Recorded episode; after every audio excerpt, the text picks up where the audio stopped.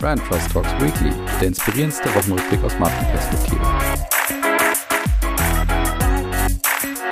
So, liebe Hörerinnen und Hörer, willkommen zurück zu Brand Trust Talks Weekly, die Urlaubsausgabe. Das heißt, ihr habt die Freude, mich und eine Kollegin zu hören, in dem Fall die liebe Tabea Höger. Grüß dich, Tabea. Hi, Colin. Schön, dass du dabei bist. Wir wollen heute über das Thema Nachhaltigkeit mit dir sprechen.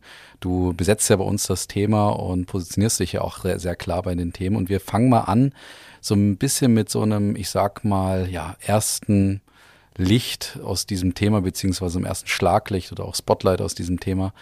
Was geht denn gerade so ab im Nachhaltigkeitsmarkt?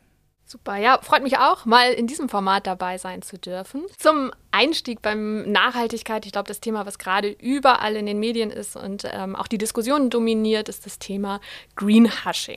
Also die EU überlegt, diskutiert gerade eine sogenannte Green Claims Verordnung, wo es darum geht, eben wirklich auch zu reglementieren, Greenwashing vorzubeugen und vor allem Marken auch in die Pflicht zu nehmen, wenn Labels verwendet werden wie klimaneutral, CO2-neutral, auch wirklich wissenschaftlich nachzuweisen, dass dieser Impact besteht und dass das wirklich ähm, so ist. Und das äh, ja, oder ich sag mal, die größte Auswirkung ist auch dabei die rückwirkende Nachweispflicht. Also das heißt, selbst wenn die Verordnung, ähm, die noch nicht verabschiedet ist, verabschiedet wird, könnte sie auch rückwirkend angewendet werden. Das heißt, es gibt auch schon einige große Konzerne, die ihre Strategien anpassen und zurückrudern.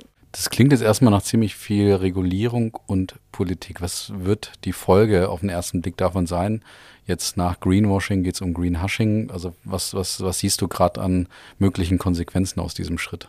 Ja, also zum einen natürlich, dass wirklich auch die Kommunikation allgemein erstmal zurückgefahren wird. Alle sind jetzt natürlich verunsichert. Gerade kleinere Marken haben gar nicht die Ressourcen und sagen, okay, bevor wir in irgendeine Falle tappen und irgendein Risiko auch von Ansprüchen ähm, eingehen, sagen wir lieber erstmal gar nichts. Und das wird natürlich generell erstmal ähm, vielleicht auch die Kommunikation zurückfahren. Kommt jetzt natürlich auch wirklich darauf an, wie entwickelt sich das weiter, wann, wann kommt diese Verordnung, kommt sie so. Aber das ist eben genau dieses Greenhushing. Das zweite Thema ist natürlich das Thema Nachhaltigkeit ist wahnsinnig komplex. Wir als Konsumenten können das überhaupt nicht ähm, erfassen, weshalb man sich ja auch nach solchen Shortcuts, solchen Labels wie Klimaneutralität, CO2-neutral sehnt. Denn wir wissen alle, Konsum per se ist nicht nachhaltig. Wir wollen uns aber möglichst gut fühlen und suchen deshalb nach diesen Codes, die dann ja auch oberflächlich einfach eben mit solchen Labels, vielleicht auch von vielen missbräuchlich angewendet werden. Aber wir suchen nach Orientierung und ähm, ja, nach solchen Shortcuts eben. Schon mal eine gute, gute erste Überleitung zu unserem ersten Thema, zu dem wir gleich kommen. Nun muss ich feststellen, bei mir schlagen da jetzt so zwei Herzen in der Brust. Auf der einen Seite natürlich irgendwie gut, dass das ganze Thema auch stärker reguliert wird, beziehungsweise da so Impulse von außen auch reinkommen, führt vielleicht on the long run trotzdem dazu, dass es einfach, ja, ich sag mal, einen professionelleren, seriöseren, echteren Umgang mit dem ganzen Thema gibt. Auf der anderen Seite führt es aber natürlich genau zu dem, was du sagst, dass jetzt auch gerade kleinere Unternehmen vielleicht so ein bisschen eine Angst haben oder grundsätzlich Unternehmen vielleicht Angst haben, sich in dem Thema zu besetzen. Also ist es dann irgendwie so ein, so ein Nullsummenspiel oder, oder siehst du da mehr Vor- oder Nachteile in dem, in dem Bereich? Prinzipiell, glaube ich, hilft es für das Bewusstsein auch von, von Unternehmen, also ähm, dort auch nicht einfach Dinge zu kommunizieren. Es hilft vielleicht auch, die, die Spreu vom Weizen zu trennen dort. Es gibt auf der anderen Seite vielleicht aber auch unfaire Startbedingungen. Als ein Unilever kann ich ganz andere Investitionen tätigen über alle meine Marken hinweg, kann da vielleicht die wissenschaftlichen Nachweise erbringen und mich dann entsprechend mit Kommunikation oder auch mit Labels positionieren, während kleinere Unternehmen, die ähm, ja ihre Bemühungen auch sehr stark ähm, haben, eher vielleicht die Schotten runterfahren und, und dann auch gar keine Chance haben, sich dazu zu positionieren, aus Angst in irgendeine Falle zu tappen und sich eher abzuschotten, zu sagen, nee, bevor irgendwas angezweifelt werden kann, ähm, sagen, wir, sagen wir gar nichts. Die Angst vor Greenwashing war ja schon eh immer groß, aber es gibt auch viele gute Initiativen, viele starke Initiativen und da kann es jetzt natürlich sein, dass Marken dann gar nicht mehr kommunizieren, hey, was machen wir für Projekte, was sind unsere Initiativen, um klimaneutraler zu werden und ähm, ja, da kann natürlich auch die Gefahr bestehen, dass der der Konsument keine Chance hat mehr, sich gut zu informieren, weil die Schotten runtergefahren werden. Und dann greife ich vielleicht doch wieder zum Konzern, obwohl ich es vielleicht gar nicht möchte, aber weil die jetzt nachweisen können, okay, da haben wir, haben wir einen nachgewiesenen Impact. Erstmal danke für den Einblick. Also extrem spannendes Thema, wie ich finde. Für mich auch mehr, mehr, mehr oder weniger neu auf jeden Fall und vor allen Dingen gerade extrem schwer zu greifen. Auf was wird es da hinauslaufen? Da muss man wahrscheinlich mehrere Szenarien auch mal skizzieren. Also das wird, glaube ich, ein Thema, was man noch beobachten müsste. Ganz gut dazu passt vielleicht eins der zwei Themen. Wir sind heute ein bisschen im Modebereich unterwegs, kann man sagen, mit zwei Initiativen oder Bewegungen aus dem Modebereich. Und ein Thema davon ist die Initiative von Armed Angels aus diesem Jahr, die wir jetzt mal kurz einspielen die neue Kampagne von Armed Angels, die ja als einer ja der Labels für nachhaltige Mode gelten, insbesondere muss man sagen in Europa.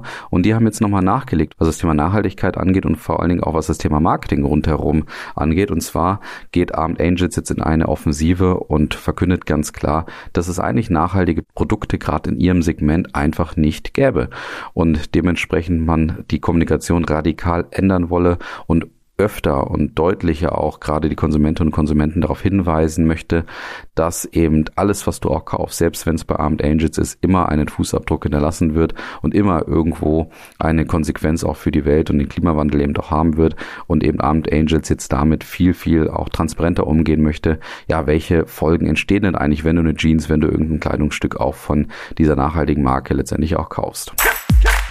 Ja, zusammengefasst, Armed Angels hat, naja, vielleicht aus meiner Sicht fast so eine Art Strategie oder Taktik da ermittelt oder umgesetzt, vielleicht sozusagen vor dem Hintergrund des Greenhashings, was es damals noch nicht so sehr gab.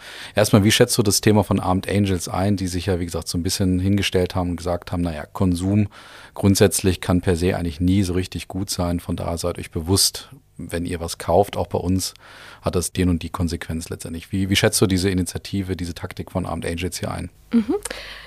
Prinzipiell glaube ich der Marke Armed Angels, dass sie wirklich um das Thema Nachhaltigkeit bemüht ist, dort ähm, ja sich auch schon seit Beginn immer sehr klar positioniert und deshalb eigentlich eine passende Umsetzung für die Marke. Ich habe ja eingangs auch gesagt, kein Konsum ist nachhaltig, deshalb sehnen wir uns als Konsument ja nach dem guten Gewissen, ähm, um, um dort entsprechend auch die beste Wahl treffen zu können. Mich ganz persönlich hat das aber schon an, an eigentlich eine, eine Kampagne erinnert, die wir alle alle kennen Don't Buy This Jacket von Patagonia, die genau die gleiche Botschaft gesendet haben und ähm, Armed Angels jetzt eben auch entsprechend nochmal darauf hinweist, okay, seid euch bewusst, jeder Konsum ist nicht nachhaltig, gerade im Fashion-Bereich nicht und reflektiert das eben, wenn ihr kauft. Das heißt, kann es trotzdem irgendeine so Reaktion auf das Thema Greenhushing sein, dass man jetzt irgendwie mehr solcher, ich sag mal, authentischen, vielleicht auch so Initiativen sieht, wo man eher zeigt, naja, wir sind auf dem Weg dorthin,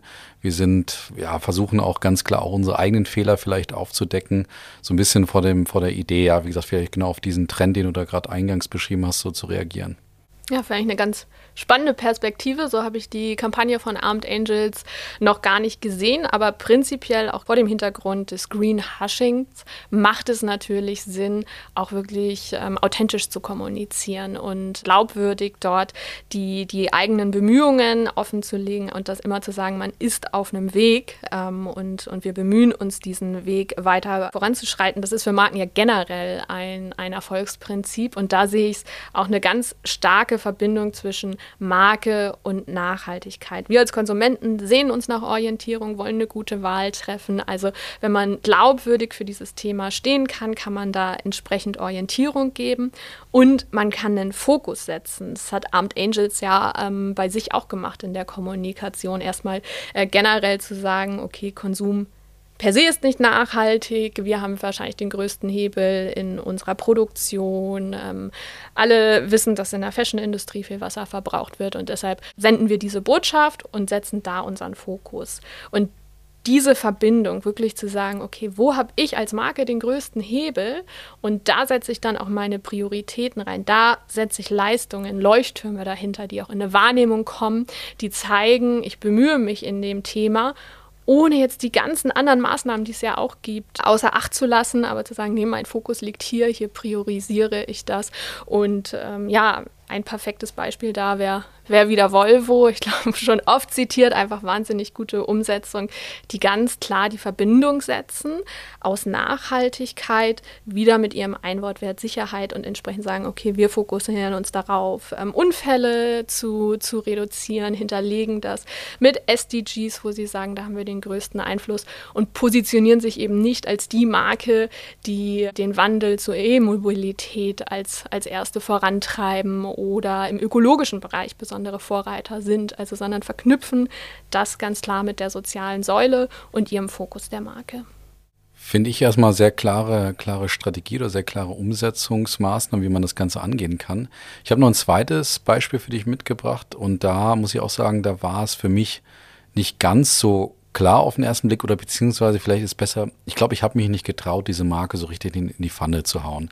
Und das kannst du vielleicht gleich mal nachholen, aber vielleicht auch nicht. Bin ich mal gespannt. Und zwar spielen wir mal einen Einspieler ein von den Nachhaltigkeitsbemühen rund um die Marke Shein. Das ist ein chinesisches Unternehmen, was durchaus inzwischen für Schlagzeilen sorgt, weil es einer der schnell wachsendsten E-Commerce-Betreiber ist, gerade im Bereich Mode, weil er unglaublich viele Produkte in dem Bereich auch verkauft und das eben zu besonders, besonders billigen Preisen und auch so einen streitbaren Erfolgsfaktor für sich eben vereint und zwar, dass eben Shein offensichtlich oftmals eben einfach Mode kopiert und auch sehr billig kopiert, also auch vom Ansatz sehr billig kopiert, mit der Idee natürlich dadurch eben noch mehr zu verkaufen. Und ausgerechnet diese durchaus streitbare Marke, die jetzt eben ganz klar für das Thema Fast Fashion steht, hat sie jetzt eben auf die Fahne geschrieben, nachhaltiger zu werden. Soweit so gut. Da gibt's auch dahinter eine klare Strategie. Evolution heißt das anscheinend.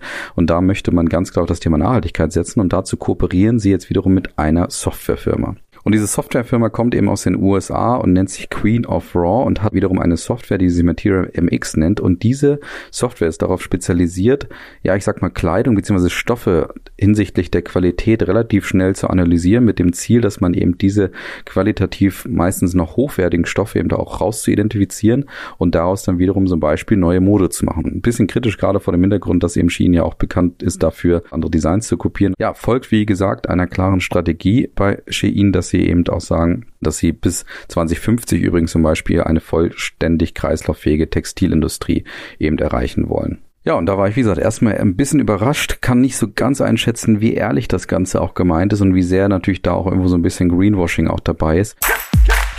Ja, also du merkst vielleicht aus dem, was wir gerade gehört haben, ich war so ein bisschen, also für meine Verhältnisse vielleicht noch ein recht, recht zahm, kann man sagen, weil ich ja gesagt habe, okay, Shein, ja klar, große Marke, die definitiv für alles steht außer Nachhaltigkeit auf den ersten Blick, gleichzeitig aber unheimlich viel investieren. Was ist dein Take zu dem Thema? Würdest du sie in die Pfanne hauen oder sagst du, okay, Bemühungen kann man auch irgendwo erstmal gutieren? Ehrlicherweise würde ich bei Shein nicht so, wie ich vorhin bei Armed Angels die Hand ins Feuer gelegt habe, dass ich den Nachhaltigkeitsbemühungen glaube. Aber eine ganz lustige Anekdote aus, aus meinem letzten Webinar. Ich habe den Purpose von Shein den Teilnehmern vorgelegt, wo es eben darum geht, vor allem bei sich selbst zu beginnen, durch Innovation und Disruption nachhaltige Entwicklungen voranzutreiben und wirklich, ähm, dass sie glauben, dass sie durch Zusammenarbeit, Kooperationen auf äh, eine nachhaltige und wünschenswerte Zukunft für alle schaffen können.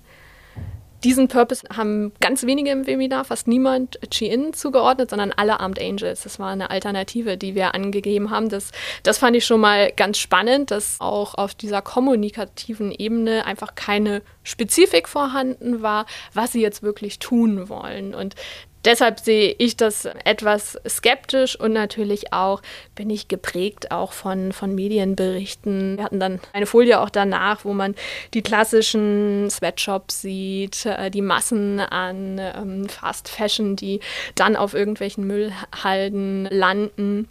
Und deshalb bin ich dort sehr skeptisch, weil ich, selbst wenn sie die Investitionen tätigen, nicht nachvollziehen konnte, jetzt wo gehen sie hin bin beeinflusst von so einer Kampagne, die ich gesehen habe, wo sie wirklich so, ich sag mal, Sechsjährige targeten, also wirklich den Konsum ankurbeln, weil sie sagen, jetzt Schulanfang und jetzt bring dich so ins richtige Outfit, in die richtige Uniform sozusagen. Das hat mich ein bisschen an Balenciaga erinnert auf den ersten Blick, weil es so, so, so krass wirkte, dass du wirklich gedacht hast, das kann doch keine Kampagne sein, dass du da Kinder so als, als wirklich Modeikonen darstellst, die eben in diesen Schuluniformen dastehen und so wirklich, dass du halt sagst, komm, äh, kauf bloß das richtige Zeugs für deinen Schulanfang.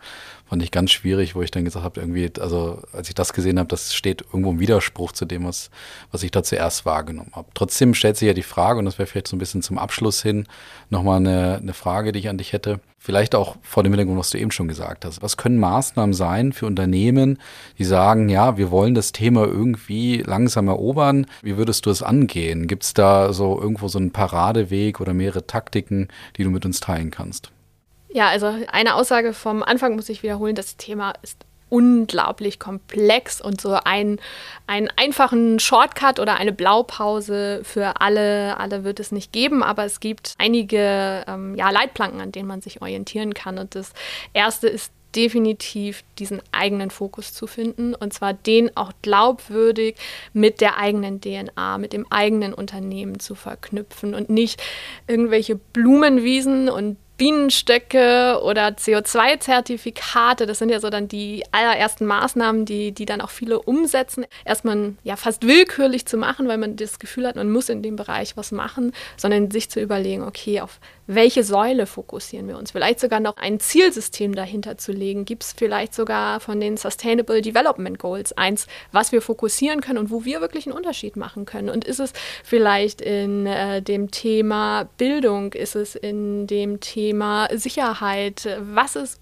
unsere Kernkompetenz und wo können wir in ja, diesem breiten Wirkungsfeld der Nachhaltigkeit wirklich was bewegen. Und da diesen strategischen Fokus zu verbinden, weil wenn man da auch eine glaubwürdige Story hat, dann erzählt die sich nach innen und nach außen ganz anders und viel, viel einfacher. Und ähm, man, man muss auch nicht sozusagen in diese Rechtfertigung reinkommen, warum jetzt Bienenstöcke oder äh, Blühwiesen die Maßnahme sind, die wir umsetzen, sondern wir können das immer aus unserem Fokus heraus argumentieren. Also das wäre das Erste. Und das Zweite, ähm, ja, was wir auch schon diskutiert haben, ist dieses Thema authentisch zu sein. Ähm, Nachhaltigkeit per se ist ein Zustand, in dem wir dann nicht konsumieren dürften. Das ist für äh, Unternehmen und Marken schwierig. Also man hinterlässt immer einen Fußabdruck und dazu überlegen, okay, ähm, wie kommunizieren wir das, dass wir auch auf einem Weg sind. Und da könnte man auch wieder den äh, Bogen spannen, zum Fokus setzen. Was ist dann eigentlich unser Ziel? Was ist unsere Vision? Wo glauben wir, dass wir den größten Impact haben? Und das dann entsprechend auch authentisch zu kommunizieren und zu sagen, wir wissen, es ist noch nichts perfekt und ähm, wir sind auf einem Weg, aber das ist unser Ziel, da haben wir den größten Hebel.